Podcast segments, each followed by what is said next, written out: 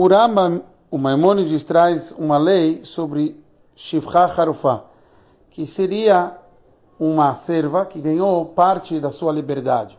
Normalmente ela pertencia a alguns patrões e um deles deu a liberdade para ela. E ela teve uma relação com uma criança a partir de nove anos. Então, o ele traz qual é a lei? A ela, a serva que fez uma relação proibida, ela recebe malcota, recebe chibatadas. E a criança, ela traz o korban. O Raivet, que muitas vezes um grande sábio que discutia com o ele fala, como pode ser? A gente nunca encontra que uma criança, ele pode ser alguém que tem algum dever. Então ele não tem responsabilidade sobre isso. Há várias explicações sobre isso. E o, o, o Magid Mishneh, que traz um comentário sobre o Rambam, ele começa a explicar que, na verdade, o, a criança tem que trazer o Korban, mas tudo isso é porque, como pode ser que, que isso veio a responsabilidade para a criança?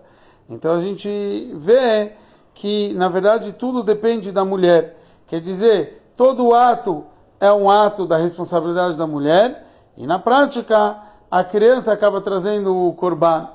Por quê? Então, para isso, a gente encontra várias discussões sobre como recai a responsabilidade de educação. Na verdade, um pai, ele deveria educar o seu filho. É uma mitzvah da Torá ele educar o seu filho. Mas a pergunta é se a criança também tem o dever de participar nessa educação. Quer dizer que o pai tem obrigação, tudo bem, mas e a criança? É, normalmente, pela Torá, não tem obrigação das crianças. Então, há opiniões que isso é uma obrigação dos sábios. E a gente iria enxergar que até muda a situação. Teria casos que a pessoa teria uma obrigação dos sábios e talvez uma criança poderia isentá-lo fazendo a obrigação, já que a criança estaria cumprindo pelos sábios a obrigação de uma criança.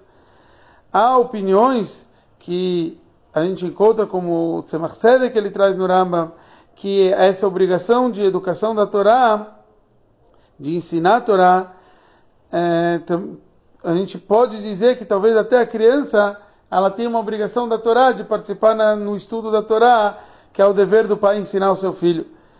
O que a gente aprende espiritualmente de tudo isso é hoje mais do que nunca o como a gente tem que dedicar à educação. A gente vê o como a educação é algo primordial, que até uma criança ela participa.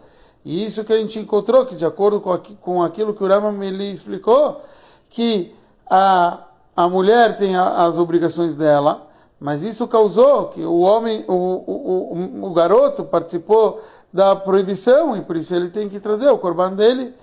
Então, quer dizer, aqui a gente vê a obrigação que a gente tem que dar na educação de uma criança e que a gente possa educar a todos da melhor forma.